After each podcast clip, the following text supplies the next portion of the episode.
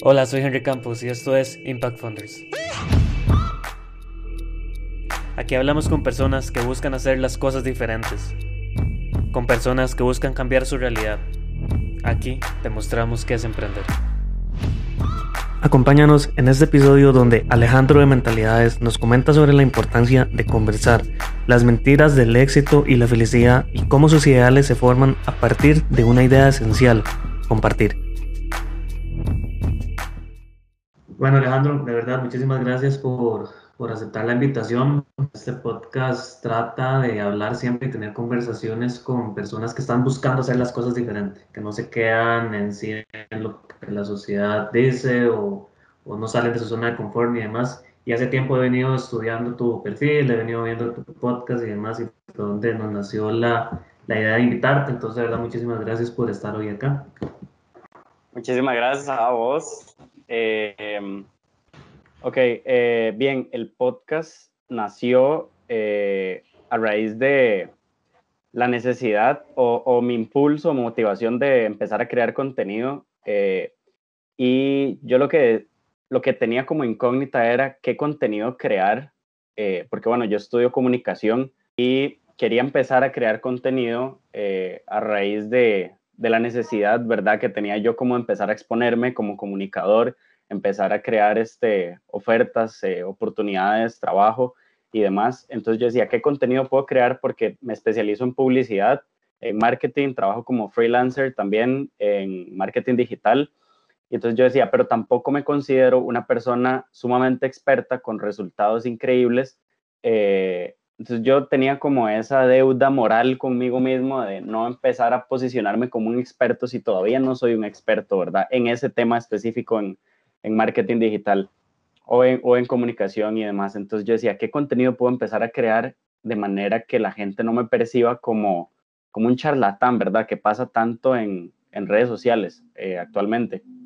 Uh -huh. en, entonces, pues se me ocurrió que una de las cosas que a mí me encanta hacer es conversar con la gente, además porque estudio mucho filosofía, psicología, eh, me gusta mucho el arte, la poesía, la danza. Entonces, realmente conversar con las personas es algo que disfruto demasiado, que, que pues me llena muchísimo y me carga de energía. Entonces, pues se me ocurrió la idea de crear contenido precisamente en ese aspecto de mi vida, en eso que, que, tanto me gusta, que es hablar con las personas, que es esto que estamos haciendo acá entre nosotros, conversar y, dialogar y, y compartir eh, para que las demás personas disfruten. Yo creo que, bueno, vos como, como, como marketer también, como emprendedor, sabes la importancia de, de las historias, ¿verdad? A la hora de crear contenidos. Entonces yo decía, que tú, Anis, porque no solamente eh, es escuchar historias eh, random, digamos, sino escuchar historias de gente que tiene una mentalidad eh, admirable, gente que ha logrado distintas cosas, conversar sobre temas de los cuales ellos son muy sabios, son expertos, entonces, pues más o menos por ahí nace el podcast Mentalidades. Ok, buenísimo. Mira, antes de insultarte, porque mencionaste varias cosas que tienes, de hecho, si vemos tus redes sociales, se ve que te gusta la danza, que te gusta la filosofía, se estudiar el mercadeo. ¿Cómo se conectan todas estas, estas entre sí y cómo llegan estas a, a, formar a vos como persona? Sí, bueno, a ver, yo eh, empecé a bailar ya hace ocho años aproximadamente. Bailo hace ocho años. Eh, la poesía, escribo poesía más o menos de dos, tres años para acá.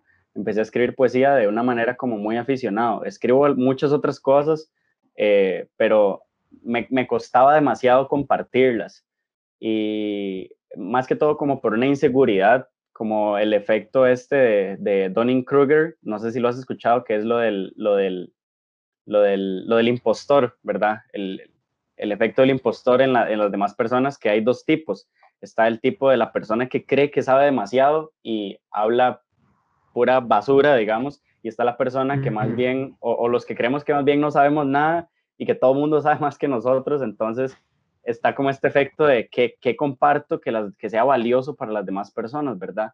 Entonces yo me encontraba así como, como, en, este, como en esta hamaca y, y a partir de ahí, pues nada, me, me lanzo. Eh, también empiezo a estudiar filosofía, la filosofía me da muchísima seguridad, empiezo a conocer muchas muchas cosas, empiezo a investigar sobre psicología también, que es una, nace, digamos, de la, de la filosofía antes de los años 800, en los, los 1800 no se llamaba psicología, se llamaba filosofía de la mente o filosofía del ser, del ser humano. Hasta después se empieza a llamar psicología. Entonces empiezo a estudiar todas estas cosas y me doy cuenta que realmente no somos tan especiales como, como, como queremos percibirnos a nosotros mismos.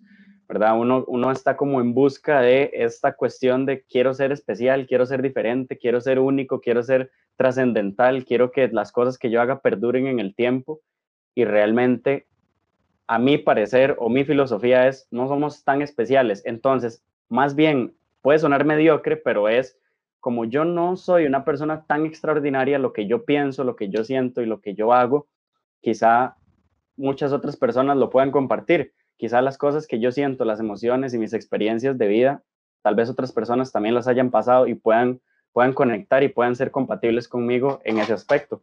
Entonces, creo que todo se va conectando muy bien desde la danza, que me da, digamos, como, como esta expresión, esta cuestión de, de, de, conocer el cuerpo, conocer este, eh, ver, digamos, como, como, como el comportamiento de las personas, ¿verdad? El estudio de la corporalidad eh, la poesía, que es, digamos, el uso de la metáfora, el uso de los ejemplos, em, la apreciación de ciertos sentimientos, ciertas emociones a la hora de contar historias, eh, la filosofía, que me da muchísima fortaleza, me da muchísima valentía, eh, y la psicología, que me da, digamos, como toda la parte de, del estudio de las personas, el comportamiento y, y la comunicación, que es lo que me da las herramientas, digamos, para, una elocuencia más, eh, no sé, como más retórica, más, eh, no sé, que la gente le vaya a, que no le vaya a aburrir, digamos.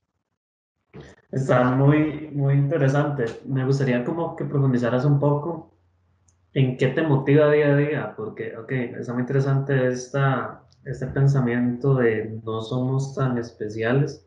Entonces de ahí nace alguna motivación que te diga, ok, sí, hoy voy a hacer esto y esto y esto, y en base a esa motivación creaste el podcast y demás, no sé.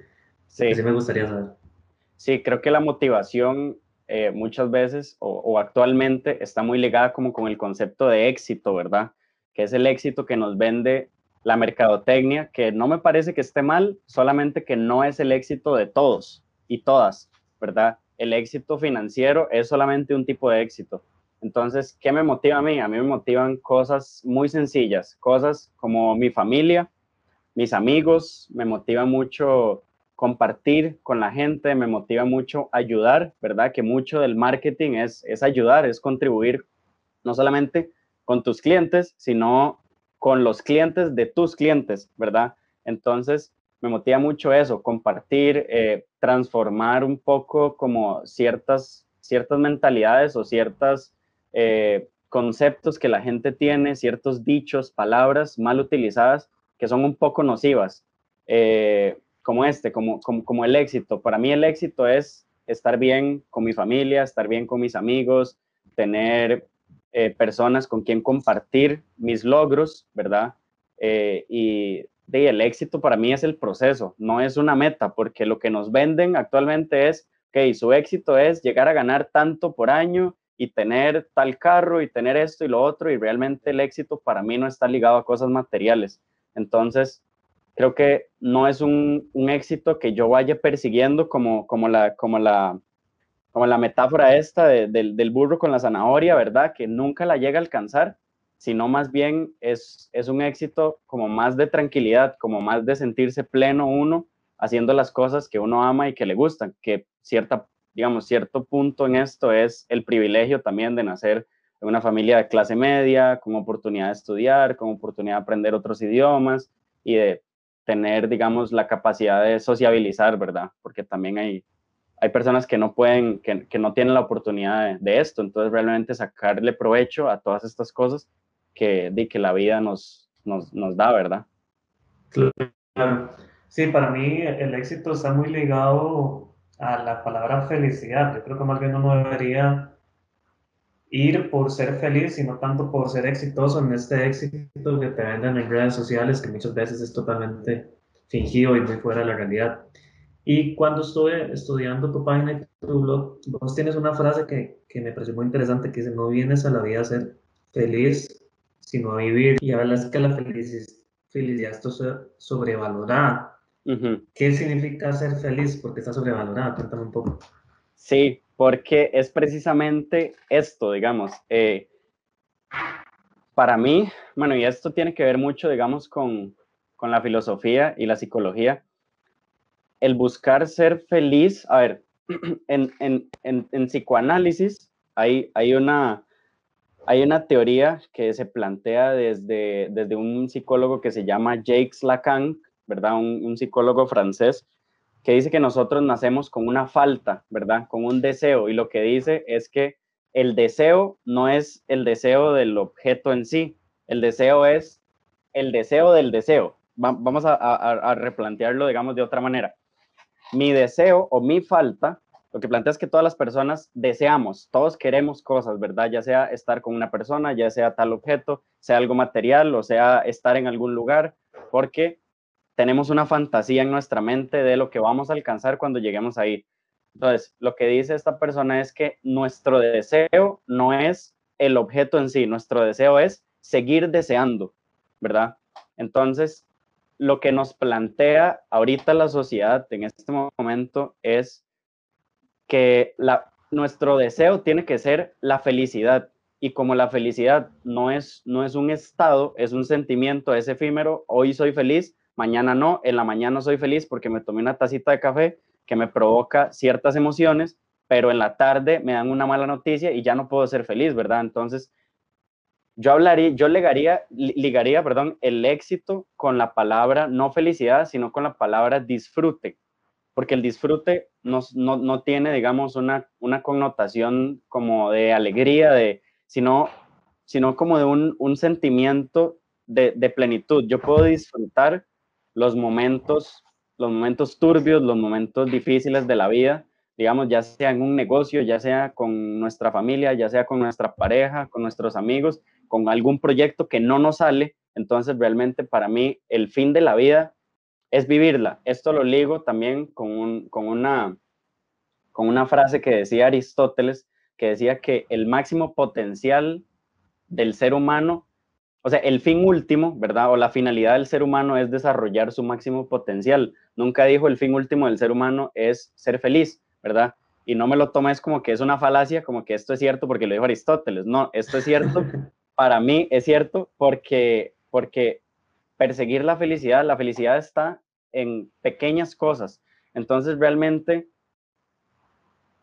aceptar eh, las cosas malas nos ayudan a disfrutar más de la felicidad. La vida no se puede disfrutar si no es por medio de contrastes. Yo no sé lo que es disfrutar demasiado y ser demasiado feliz cuando pego un proyecto, una campaña con un cliente, si no he pasado por que tuve una mala idea, la llevé a cabo y no dio los resultados que yo tenía.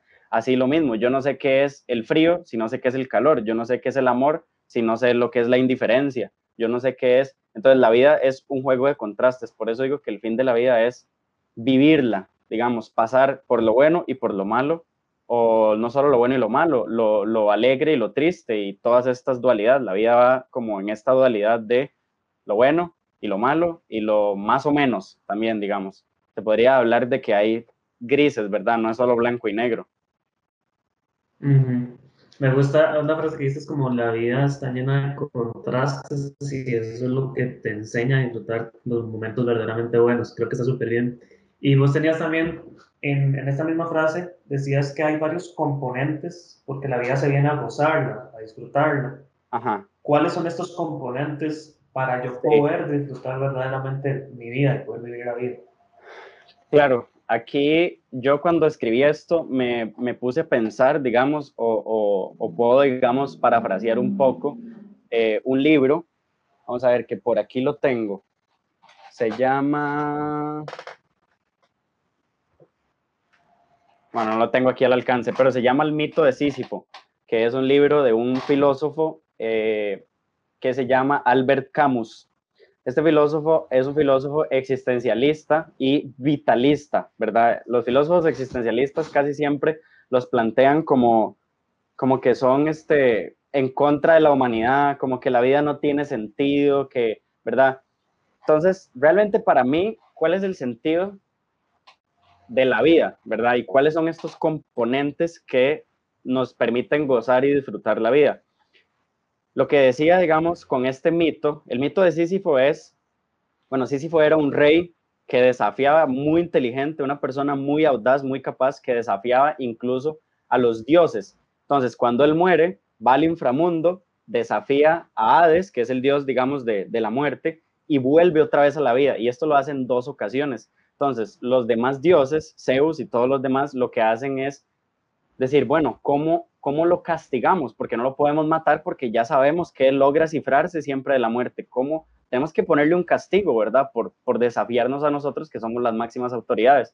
Entonces, lo que, dicen, lo que dice este mito es que no hay peor castigo para una persona inteligente, elocuente, audaz, capaz, eh, habilidosa, que hacer una actividad repetitiva y sin sentido todos los días de su vida. Entonces a Sísifo lo ponen a cargar una piedra, subirla a una montaña y la piedra cae al día siguiente, para que el día siguiente vuelva a subir la piedra y vuelva a bajar otra vez la piedra. Entonces es una actividad sin sentido, repetida hasta el fin de los días. Esto para mí es como la esclavitud y una metáfora que, vemos ahora, digamos, eh, en los trabajos actuales, ¿verdad? ¿Qué, ¿Qué sentido tiene estar llenando tablas de Excel todos los días sin saber para qué lo hago, ¿verdad? Solamente porque me lo pide un jefe.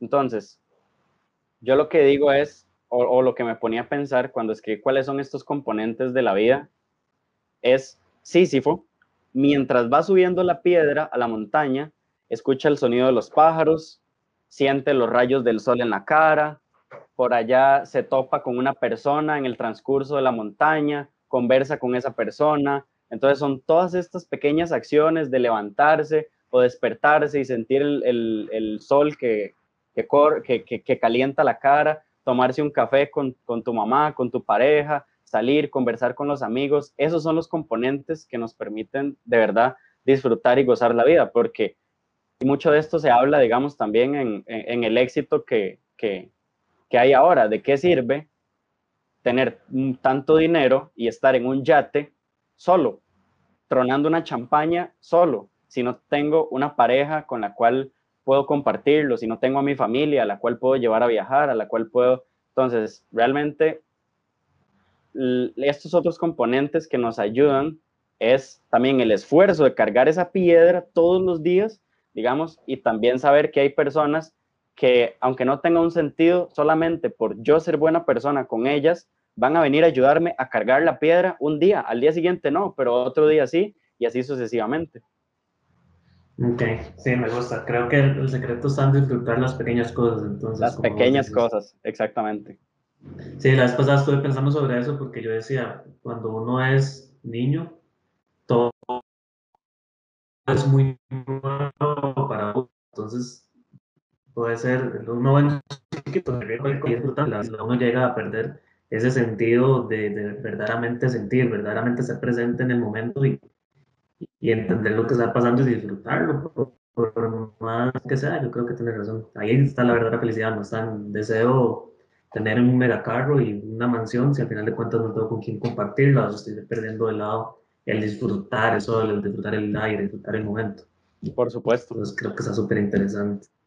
Ok, cuando escribiste el blog, al final también las, no recuerdo si era al final o al principio que dices, estoy muy consciente de que esta es la primera descripción que hago, pero esto va a ir cambiando conforme el tiempo y creo que eso viene al que uno pasa creciendo y va cambiando sus momentos y vas a tener que ir agregando partes y demás. Y eso me gustó, el estar consciente de que estás en un proceso de crecimiento y que va a ir siguiendo. ¿Qué tanto has crecido en, tu vida? ¿Cómo has identificado todos estos cambios?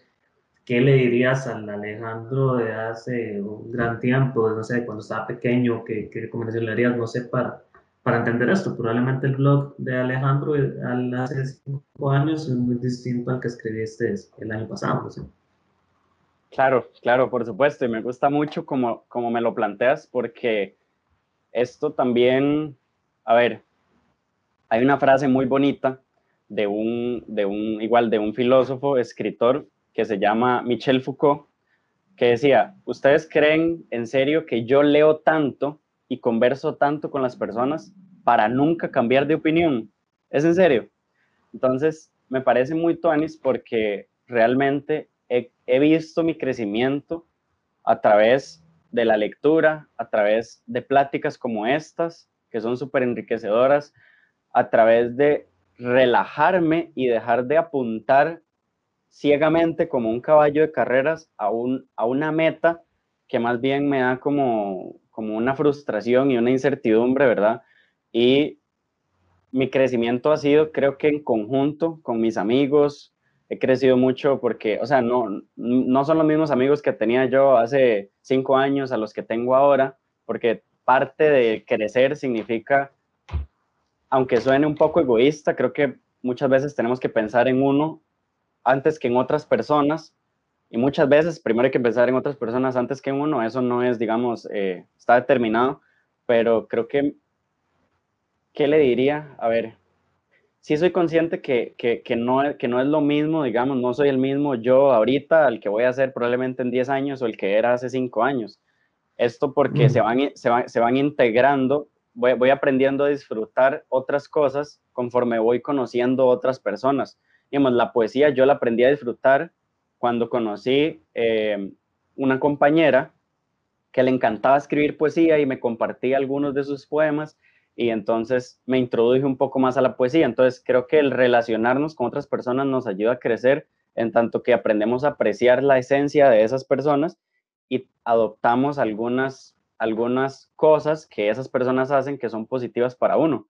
Entonces, lo que yo le diría al Alejandro de, no sé, de hace varios años es que no le tenga miedo a conversar con las personas, a relacionarse, que deje la vergüenza de expresar las cosas que piensa, porque yo vengo aquí, te hablo de algunos autores y demás, pero si estoy equivocado con algo que dije, tengo la humildad, siento yo, o, la mente abierta como para, ok, si me vienen a enseñar de que no, es que eso que dijiste está mal, yo decir, ah, ok, así es como aprendo, expresándome sin vergüenza de las cosas que yo sé y aceptando que si lo que estoy diciendo está mal, eh, y otra persona sabe más sobre ese tema, me puede venir a corregir o me puede venir a enseñar para aumentar, digamos, e ir creciendo también en cuanto a mentalidad, conocimiento, experiencia y demás. Entonces, le diría que, que siga, que siga relacionándose, que siga conociendo gente y que siga compartiendo con otras personas, que al final creo que es un, un punto muy importante para nosotros en la vida, ¿verdad? Y somos seres sociales por naturaleza. Claro ese pensamiento de, conversar y de compartir con las personas me parece que es el que sentó el podcast, Mentalidades, ¿no? Claro. Parece que ese es el final, el porqué de ese podcast. Exactamente. Por eso es Mentalidades y no es mentalidad, porque a la, a la hora de ponerle el nombre, yo me ponía a pensar, ¿será que le pongo mentalidad o le pongo mentalidades? Porque mentalidades es, o sea, a la hora vos lo sabes, digamos, a la hora de ponerle un nombre a una marca, porque igual el podcast tal vez ahorita no es redituable, pero no deja de ser una marca, digamos. El nombre es muy importante y son muchas sílabas. Y yo decía, pero es que necesito que se recuerde y demás. Y yo algo ya me quité eso de la mente y yo dije, es que son mentalidades porque no es mi mentalidad, son las mentalidades de todas las personas, de todos los invitados que vengan a, a compartir su conocimiento aquí.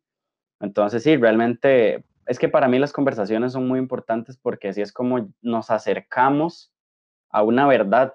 Nosotros ponemos un tema en la mesa y cuando las ideas contrastan, tus ideas y mis ideas contrastan, se produce una síntesis. La tesis, la antítesis se juntan, se produce la síntesis. Entonces, ni yo tengo la verdad, ni vos tenés la verdad, sino que la buscamos en conjunto.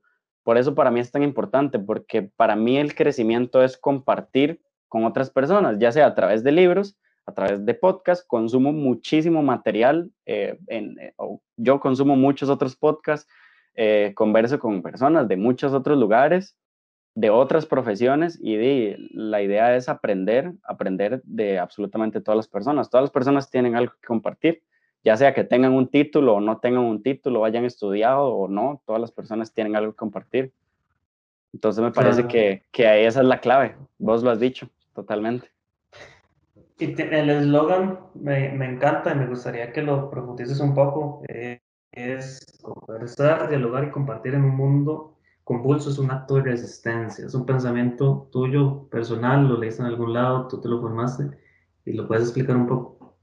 Sí, eh, yo, bueno, escuché en, en un podcast eh, una, una, frase muy similar, en realidad muy similar, que lo que dice es eh, conversar en un mundo polarizado es, es, es, es, es un acto de rebeldía. Entonces yo medio transformé la frase y puse dialogar, compartir, ¿verdad? Porque venimos a, a, compartir. Para mí, para mí no es, para mí la palabra compartir no es, es totalmente opuesto a imponer. Entonces yo comparto, pero el compartir también me da a mí una retribución, ¿verdad?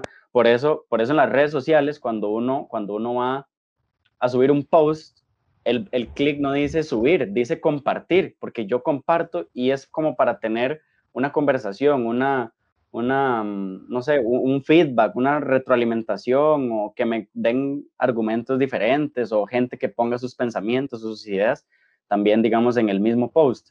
Eh, y en un mundo convulso, porque no solamente el mundo está polarizado, o sea, que está dividido en dos. Están las personas que están contra el aborto, las personas que están a favor del aborto, las personas que están contra los LGBTI, los que estamos a favor, las personas que están, ¿verdad? Entonces, no solamente está dividido, sino que también es muy convulso porque en cada polo de, la, de esta polarización hay un montón de ideas y entonces el mundo en realidad no está dividido solamente en dos, está dividido en un montón de partes que todas van corriendo, todas forman parte de este motor o de esta maquinaria, que es el sistema en el que vivimos, que va a toda velocidad y no sabemos para dónde. ¿Para dónde va, digamos, para dónde va la humanidad ahorita en este momento? ¿Qué ganamos con que, por ejemplo, Elon Musk llegue a Marte el otro año? ¿Qué ganamos como humanidad?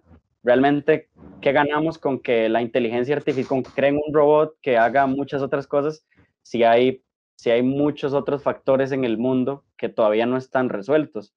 Entonces, no sabemos para dónde vamos como humanidad. Entonces, un acto de resistencia o de frenar esta máquina, para mí, es compartir, dialogar, es ponerle una pausa, digamos, a, esta volatilidad, a esta inmediatez en la que vivimos, para ver en dónde estamos. Ni siquiera es para dónde vamos, es a dónde estamos para tener un ratito de tranquilidad, aunque sea.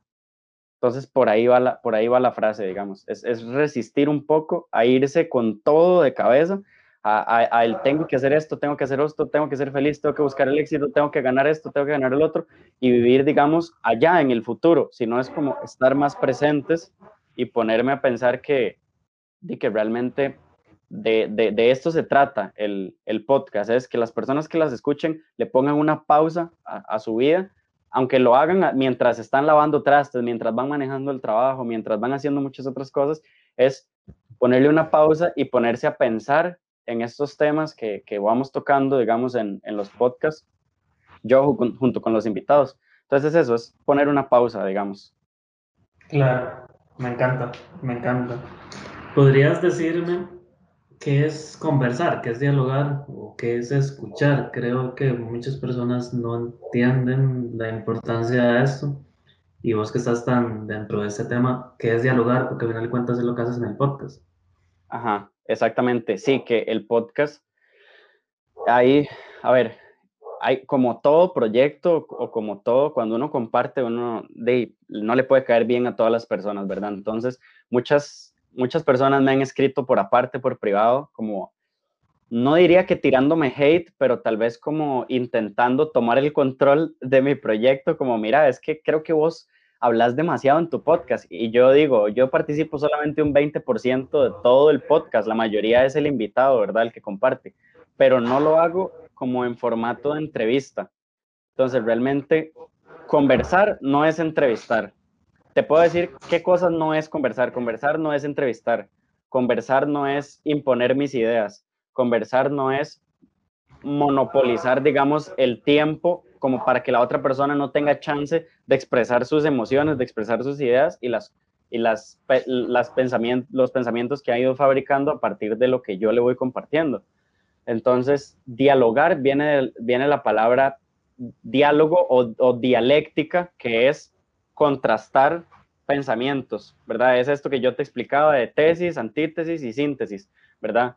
Entonces es empujar, empujar, digamos, un, péndulo, empujar las ideas hacia un lado donde, donde hablamos de tus argumentos, luego yo expongo los míos, empujamos el péndulo hacia el otro lado y luego en algún momento se, de estar, digamos, en tus ideas, mis ideas, tus ideas, mis ideas, tus ideas, mis ideas, el péndulo llega a estar un poco más estático y ahí se produce, digamos, eh, la síntesis, o nos acercamos a la verdad o a la realidad, ¿verdad? Entonces, dialogar es, es abrir la mente, es aceptar que lo que, que yo estoy diciendo puede que esté mal o puede que esté bien, pero para eso necesito compartir eh, eh, y, contrastar, digamos, mis ideas con las ideas de otra persona, que puede que piense lo mismo que yo o puede que sea un polo totalmente diferente. Así con muchos temas, hay temas que son súper polémicos y otros que no son tan polémicos, pero va más o menos como por ahí. Conversar, dialogar es abrirse a aceptar que puedo estar equivocado y hablar desde, la, desde una posición, digamos, de horizontalidad, no llegando a, a conversar con otra persona que, que, que yo siento que sabe menos, ¿verdad? Porque ¿qué sentido tendrían las conversaciones? Si yo sé menos que vos, no te voy a entender. Si sé más que vos, vos no me vas a entender. Y si sé lo mismo que vos, entonces ¿para qué conversar, verdad? Entonces conversar no tendría ningún sentido. Pero realmente conversar, la ciencia o, el arte o la riqueza de conversar está en poder expresarnos, en poder, en poder digamos, cuando, cuando uno está pensando en silencio, las ideas están por todo lado en la mente. Es como un caldo de ideas que, que la voz, digamos, o el hecho de conversar lo que hace es alinear todas esas ideas porque solo tenemos una boca, solamente puede salir una idea por aquí, entonces es como alinear la mente, conversar es como estar tan presente que ahí es donde alineo la mente, donde mis ideas se juntan para crear un argumento en teoría sólido, ¿verdad? Pero si no es sólido, que sea maleable, que sea flexible para que la otra persona pueda también aportar. Claro. ¿Qué tal ha sido esa experiencia con el podcast? Has invitado, creo que ya llevas seis episodios de diferentes personas hablando de diferentes temas. ¿Qué tal ha sido la, la experiencia? Sí, ahorita, esta semana que viene sale el episodio número nueve, más bien. Ah, sale el episodio número nueve. Este, ha sido, ha sido muy enriquecedor porque eh, siempre he sido una persona, yo en lo personal, eh, siempre he sido una, un ser que, que, que que cuestiona demasiado. No, no, no es cuestionar a las personas porque no me gusta que la gente se sienta atacada, sino es cuestionar la idea de la persona, ¿verdad? No, no específicamente la persona. Entonces, ha sido súper enriquecedor porque invito a personas que admiro muchísimo y que yo digo, tiene tanto que aportar en este tema que yo conozco hasta cierto punto, pero yo sé que esta persona conoce más que yo en esto, entonces más bien es como, es como una manera de buscar mentores en ciertos temas y son mentores por una hora, por la hora en la que estamos conversando de frente en temas eh, que a mí me gusta educarme. Hemos, he hablado sobre eh, xenofobia a las personas, a los chinos, digamos específicamente. Hemos hablado sobre racismo, eh, hablamos sobre mm, eh, sobre, sobre el traveling, o sea, sobre viajar en el mundo, cuáles son, digamos, países más alejados o más cercanos a Costa Rica en cuestión de cultura. He hablado sobre el crear contenido en redes sociales o, comedia en redes sociales, ¿verdad? Los filtros que hay que tener en, para subir comedia en redes sociales, ¿verdad? Por, por, por todo esto de que ahora, pues somos por dicha, más sensibles a muchas problemáticas, ¿verdad? Como estas, como el racismo, la xenofobia. Eh, el que salió la semana pasada es sobre diversidad sexual. Eh, entrevisté también el que todavía no ha salido, es con un, con un chico que es rapero.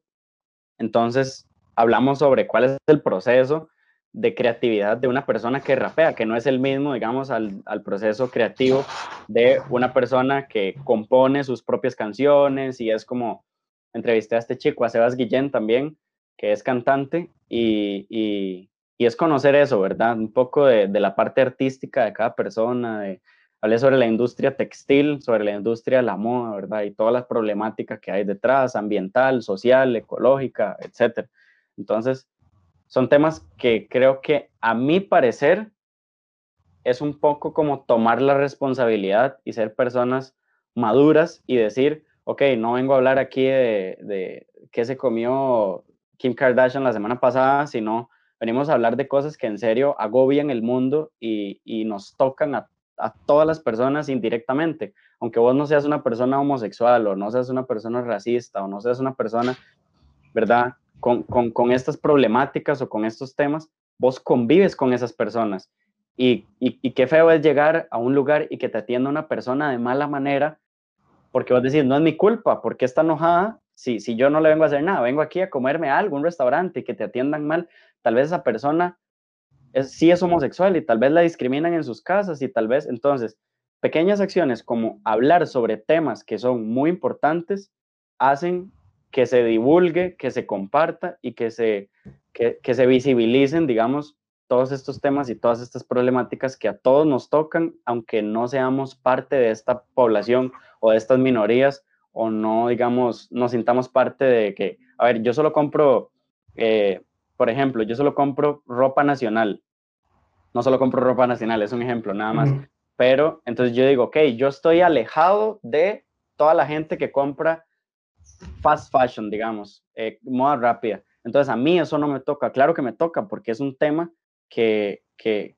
que a ver, e, e, es como la vara de, de, de qué, qué ganamos, digamos, con que nuestro país, Costa Rica, sea súper verde si, si, digamos, el aire no tiene fronteras, ¿verdad? El mundo se calienta y no es como que Costa Rica se mantiene, ¿verdad? Se calienta todo el mundo. Entonces son, son problemas globales que, que me parece que hay que atender y que es parte responsabilidad de todos, digamos, prestarle atención o por lo menos compartirlos para que seamos conscientes y a partir de ahí nuestras actitudes y nuestras acciones cambien y vayan en concordancia con, con eso. Ese es el impacto que vos estás causando con, con, lo que haces, al final de cuentas. Con mentalidades, exactamente. Ese es el impacto, el, el educarse un poco más, digamos, porque también, mmm, a ver, nosotros que hemos tenido la oportunidad de estudiar eh, una carrera o, estudiar de manera digital y demás, eh, a veces uno cree como que todo mundo tiene un título y todo mundo, ¿verdad? Pero realmente no. Realmente en Costa Rica, de personas de 24 a 65 años, es, es, no es tan grande el porcentaje de personas que tienen la oportunidad de, de, de, tener estudios universitarios, ¿verdad? Y estos son temas que se estudian cuando uno va a la universidad. Casi no se toca en el sistema educativo, digamos, en, en primaria, en secundaria y demás. Entonces también es una manera como de democratizar un poco estos temas y esta información que muchas veces está ahí disponible en internet, pero que si no vas y no, y no te la muestran, vos no sabes de la existencia de estos temas y de por qué son tan importantes. Claro. Ahora quería tocar un, un tema que me parece súper bueno. De hecho, ahora mencionaste algo del síndrome este del impostor. Ajá, síndrome del impostor. ¿Qué tan difícil fue empezar para vos con el podcast o con tus, con tus proyectos? Fue demasiado difícil, la verdad. El síndrome del impostor yo siempre lo he sentido en absolutamente todo lo que hago. De hecho, si vos ves mis videos que he hecho, he hecho pocos, he hecho como tres de, de poesía. Eh, siempre digo, yo no me considero poeta, no tengo estudios en esto. Yo siempre digo, ok, yo estudio psicología, pero no estudio formalmente psicología ni filosofía, solamente me gusta leer y, y, estudiar sobre estos temas, pero a ver, no estoy, digamos, acreditado, titulado, digamos, para ejercer como tal, pero eso no significa que no pueda compartir ideas de estas ramas, porque el conocimiento debería, ¿verdad?, de ser universal, debería de estar disponible para todas las personas. Y, y, y realmente lo que hago es, es compartir. Me di cuenta, lo del síndrome del impostor en mí todavía existe porque soy profundamente inseguro de, de, las cosas que digo y que comparto porque siento que vos, digamos, como entrevistador o las personas que ahorita nos están escuchando, les tengo un profundo respeto a las personas que escuchan mi podcast o que vienen a escuchar a tu audiencia, digamos, a e, este podcast que estamos haciendo ahorita, porque yo lo que siento es mucho respeto por, por las personas, por nuestros escuchas, pues digo, son personas más inteligentes. Siempre me gusta pensar que las personas son más inteligentes de lo que yo soy. Entonces, por eso trato de hablar y expresarme de la mejor manera posible, con la mayor cantidad de ejemplos posible, tratando de argumentar de buena manera para que las personas, para que lo, algo de lo que diga sea nuevo para alguien, digamos. No es lo que busco, digamos, como igual, como lo de la zanahoria con el burro, no busco, digamos, enseñar, enseñar, enseñar, sino compartir, para que si alguien quiere dialogar conmigo, lo pueda hacer y yo poder crecer. Entonces, tal vez tiene que ver mucho con, con una parte de, egoísmo, ¿verdad? Que es, que es con lo que yo batallaba tanto. El, el, el, egoísmo de yo decir, pero ¿por qué voy a compartir algo si, si yo no soy una persona especial, digamos? Entonces mi síndrome del impostor iba por ahí, como si yo no soy una persona especial, ¿por qué voy a compartir? Me costó demasiado, me costó también terapia, terapia psicológica, digamos, el hecho de aceptar que soy una persona que le gusta compartir, que mucha de mi personalidad va por ahí, por el hecho de, de compartir. Entonces realmente eh, puedo tratar o puedo lidiar con el síndrome del impostor de esa forma, digamos, teniendo presente de que lo que yo estoy haciendo es compartiendo, no posicionándome o imponiendo o algo así, ¿verdad? Entonces, y muchas veces yo como, como, como freelancer también, cuando una marca me contrata para, para que les lleve un mercado digital, lo que hago es hablar con el cliente y decirle, ok, lo que vamos a hacer es, es compartir qué es lo que se está haciendo acá como marca, ¿verdad? Pero también escuchar demasiado bien, tener los oídos y los ojos bien abiertos a ver qué es lo que nos dicen los clientes, ¿verdad? Porque yo estoy compartiendo mi producto. La idea es compartir el producto, no obligar a la gente a que lo compre y explicarle a la gente por, por qué el producto les haría bien. Pero si crees que no te hace bien, entonces de no, no lo compres, porque más bien el forzar una persona, el forzar una venta, digamos, en este caso, que la persona no necesitaba, lo que va a hacer es, es un mal testimonio, un, una crítica negativa hacia, hacia la marca, hacia el, hacia el producto, ¿verdad?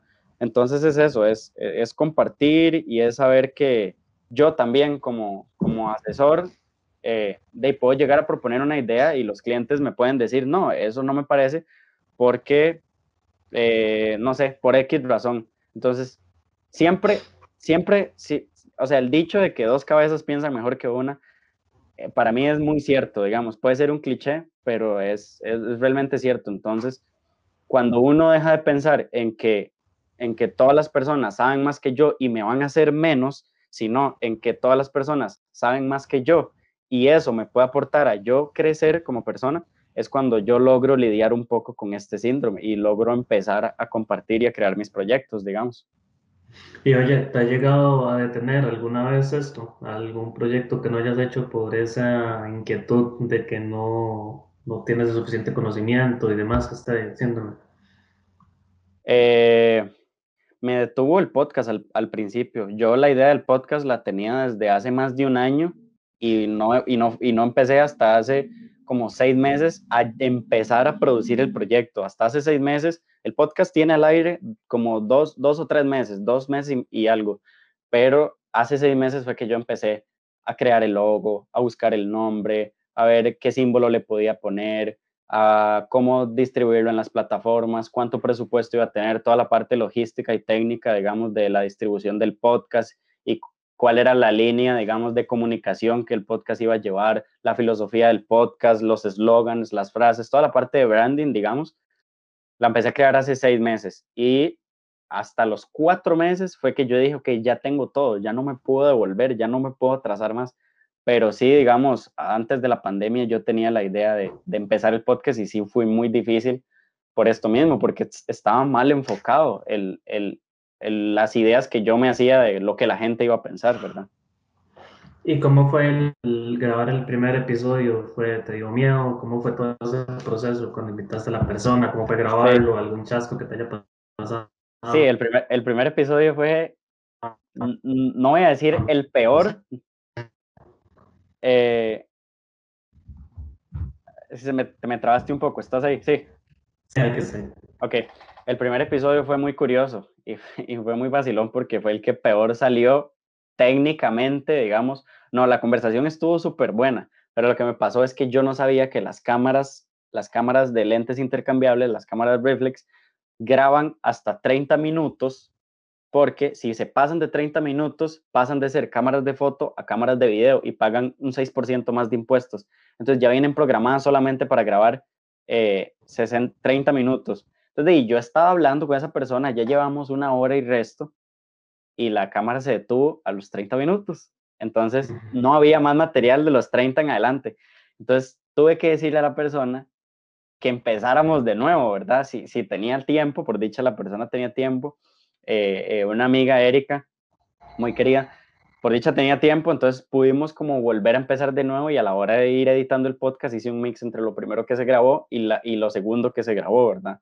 Entonces sí fue, fue un aprendizaje. La curva de aprendizaje, cómo empezar el podcast, sí fue súper empinada, digamos, fue muy difícil aprender a editar, aprender a cómo distribuirlo, cuánto tiempo se toma. El primer episodio me tomó eh, aproximadamente ocho días empezar eh, la producción. Ahora, yo grabo un episodio y a los dos días lo tengo listo, porque ya tengo las plantillas, ya todo el, flujo, digamos, del proceso, el desarrollo, ya, ya, ya lo tengo, digamos, casi automatizado, ¿verdad? Lo único que no está automatizado es la edición de los videos, pero ya programar el contenido, subir el episodio, que se mande a las plataformas, ya todo eso está, o sea, ya es, ya es como muy por inercia, ya lo hago muy por inercia, pero sí fue, fue bastante, bastante difícil el, el primero, primero, primero. Pues esa es la importancia de empezar también, ¿no? Detectar todo ese tipo de situaciones que uno no se encuentra hasta que está desarrollándolo. Sí, ir iterando poco a poco. Y, exacto. ¿Y cómo fue el apoyo con tu familia, con tus amigos? ¿Que hiciste algún mal comentario a la hora de empezar? ¿Actualmente recibes malos comentarios? Ahora me comentaste algunos que un poco de hate. ¿Cómo te lo tomas? Sí, eh, por parte de mi familia siempre he tenido por dicha muchísimo apoyo. Sí llegó una vez mi mamá y me dijo, pero, pero esto cómo le va a ayudar a usted en un futuro, ¿verdad? O sea, ¿usted cómo puede ganar dinero con esto? Y yo le decía, a ver, todavía no estoy pensando en ganar mucho dinero con el podcast, digamos, pero hay, o sea, uno como creativo tiene muchísimas ideas y hay que verlas a largo plazo, no querer todo ya. Y es algo con lo que yo concilio mucho. Yo sé que las ideas que tengo ahorita con el podcast a futuro son a futuro, no las quiero hacer ya. Por ejemplo, me gustaría crear un curso de cómo empezar un podcast, pero hasta que ya yo tenga muy consolidado el mío y ya lo tenga muy desarrollado con bastante audiencia. Eh, me gustaría, eh, no sé, me gustaría, digamos, monetizar en YouTube en algún momento. Me, me, gustaría, no sé, patrocinios. Me gustaría ofrecer el servicio de crearle un podcast a una marca, por ejemplo, para crear contenido, porque es un contenido muy versátil. Que vos aquí grabas una hora de, de este episodio y puedes clipear un montón y tirar para, ya tienes para toda la semana, ¿verdad? Entonces, eh, son, son estrategias que uno puede ir monetizando, pero todo eso a futuro. Entonces yo explicándole estas cosas que, estoy explicando aquí ahorita, fue como, fue como logré, digamos, apaciguar el hecho de que, de que ¿verdad? ¿Por, ¿Por qué no buscas un trabajo tradicional y no sé qué? Eh, y yo dije, bueno, y tengo mis clientes, mm, que dos meses puede que no tenga clientes, pero seis meses puede que sí, o este mes puede que me contraten para una campaña, la semana, el mes siguiente no, puede que solamente sea para diseños, o, los servicios que yo vaya a ofrecer, ¿verdad? Que uno como emprendedor no tiene un salario fijo, ¿verdad? Eh, eh, vos, vos, lo has hablado también mucho en, en, en, tu contenido, que, también lo, que también lo sigo desde hace tiempo. Desde que tenías el primer logo del, de, de Rocket Lab, que era como inclinadito. El azul. El azul, desde, desde ahí sigo yo la página, digamos, yo recuerdo eso. Entonces, eh, sí, es, es eso, con mis amigos más bien tuve muchísimo apoyo porque yo me tiré a hacer mi propio podcast porque con mis tres mejores amigos teníamos un podcast que se llamaba, se llamaba Estos Maes, ahorita ya, o sea, está al aire, pero ya no hemos vuelto a tirar más porque era yo el que hacía todo y como ya tengo el mío propio, entonces ya dejamos de, ¿verdad? De, producir ese otro, pero por parte de ellos tuve muchísimo apoyo, de hecho, uno de, estos, de estos amigos que te comento, que se llama Jimmy, eh, es el que me ayuda con las cámaras, es el que me ayuda a darle clic a las cámaras, a, a, ver si está todo muy bien enfocado. Entonces, el podcast lo grabo yo con la persona, yo me encargo de toda la parte técnica, de los audios, los micrófonos, el mixer y todo lo demás, y él es el que se encarga, digamos, de ayudarme con las cámaras. Entonces, yo lo voy a recoger y él viene y compartimos, escucha los podcasts en vivo, que a él también le gusta muchísimo, y nada, ellos me ayudan, comparten los episodios, eh, comparten algunos clips, los escuchan, que ya me escuchan todos los días, pero hey, yo no sé, esa es la amistad, ¿verdad? Por la amistad. Y mi familia también, mi familia también, eh, la verdad me ha apoyado bastante. Son como personas de afuera, del entorno más lejano, los que me han dicho como, mira, me parece que deberías llevar clases de periodismo y yo como, de yo estudio comunicación, ¿qué? ¿Verdad? O me parece que deberías hacer esto o lo otro, porque la gente está muy acostumbrada al formato tradicional de programa, ¿verdad? Que es nada más el entrevistador haciendo, haciendo preguntas como muy secas, digamos. Entonces, que no está mal, está muy bien, pero es un formato que yo no quería, digamos, para mi podcast. Claro.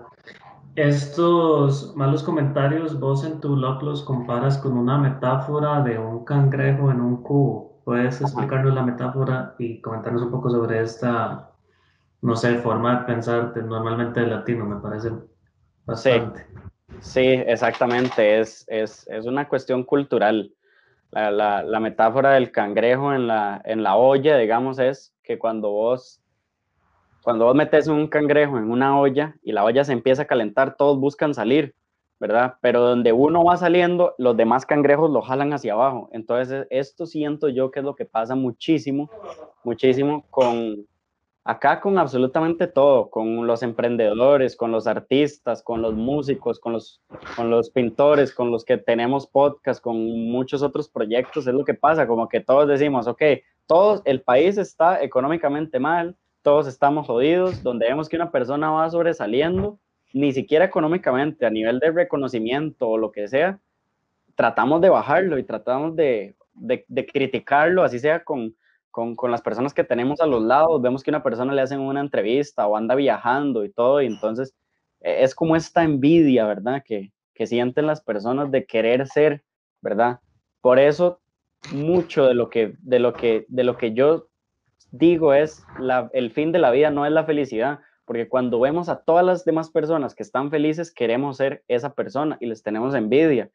El fin de la vida es vivirla y reconocer que esa persona, para llegar a tener ese momentito, porque hay que saber que es un momentito de felicidad, cuando una persona le hace una entrevista en Miami o algún tico va y viaja por todo el mundo o estas cosas, son momentitos de felicidad, pero también ellos tienen sus desgracias en su vida. Entonces, más bien es apoyar apoyarnos entre todos y, y, ver cómo podemos surgir y en vez de ser unos cangrejos en una olla caliente, ¿verdad? Ver cómo podemos salir de ahí, ver cómo podemos hacer una red para que eh, la persona que llegue arriba jale a los de abajo y se vaya haciendo como una escalera de personas que vayan surgiendo, digamos.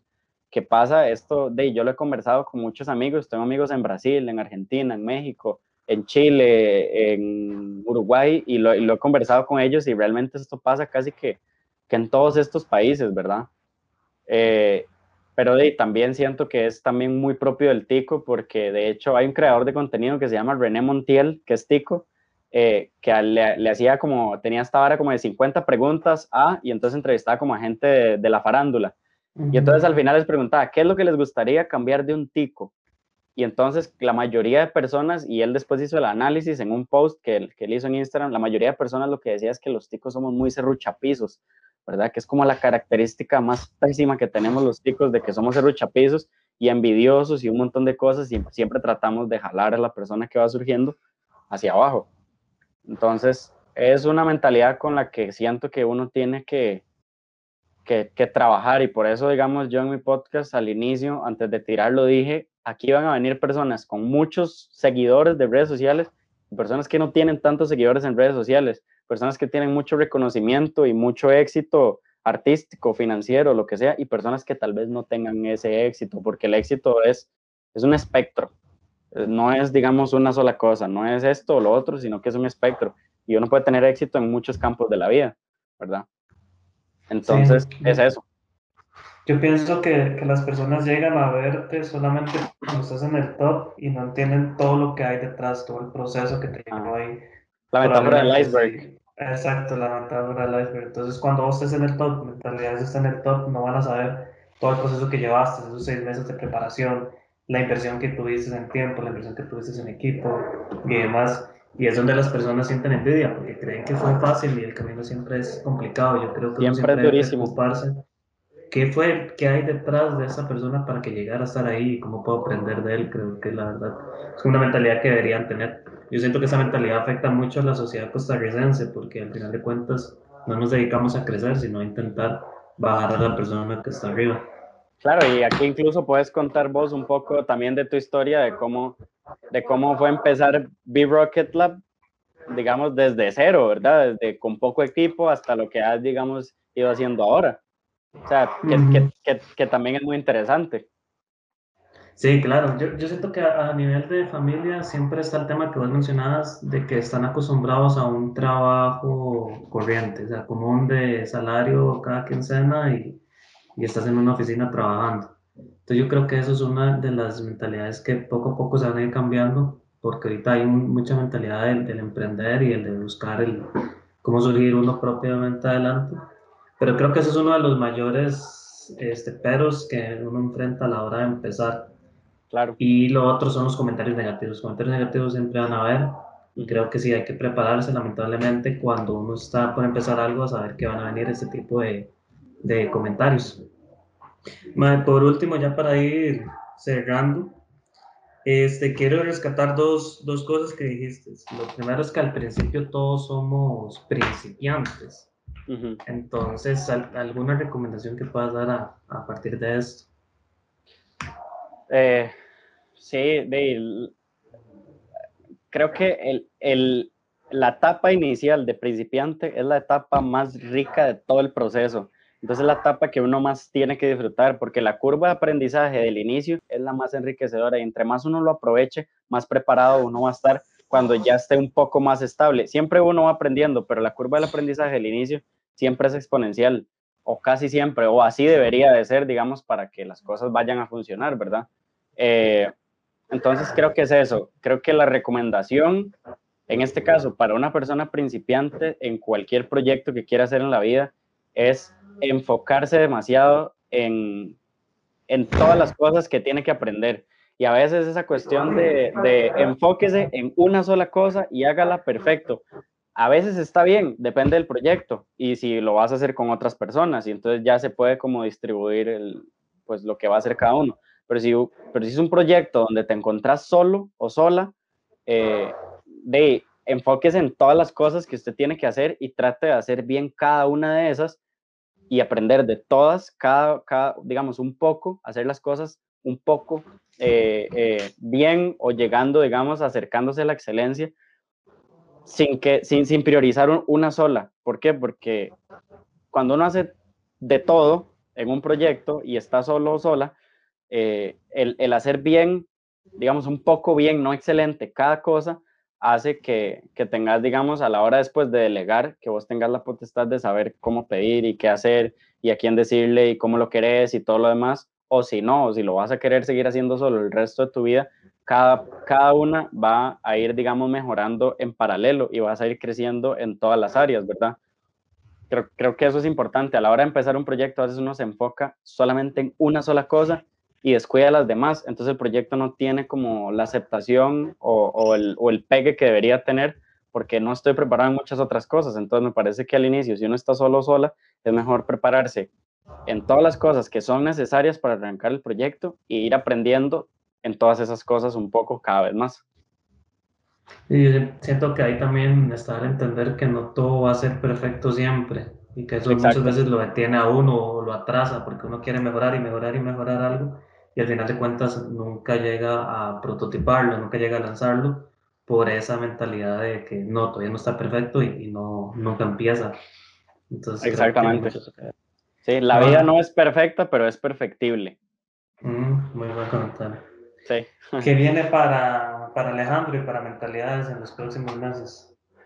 En los próximos meses, eh, bueno, mi meta es llegar a los 30 episodios. Yo dije, ok, hay que ser constante con esto quiero llegar a 30 episodios, que va a ser como la primera temporada, sin, digamos, todas las semanas un episodio, sin pausa, ¿verdad? Porque la constancia es, creo que, el factor número uno.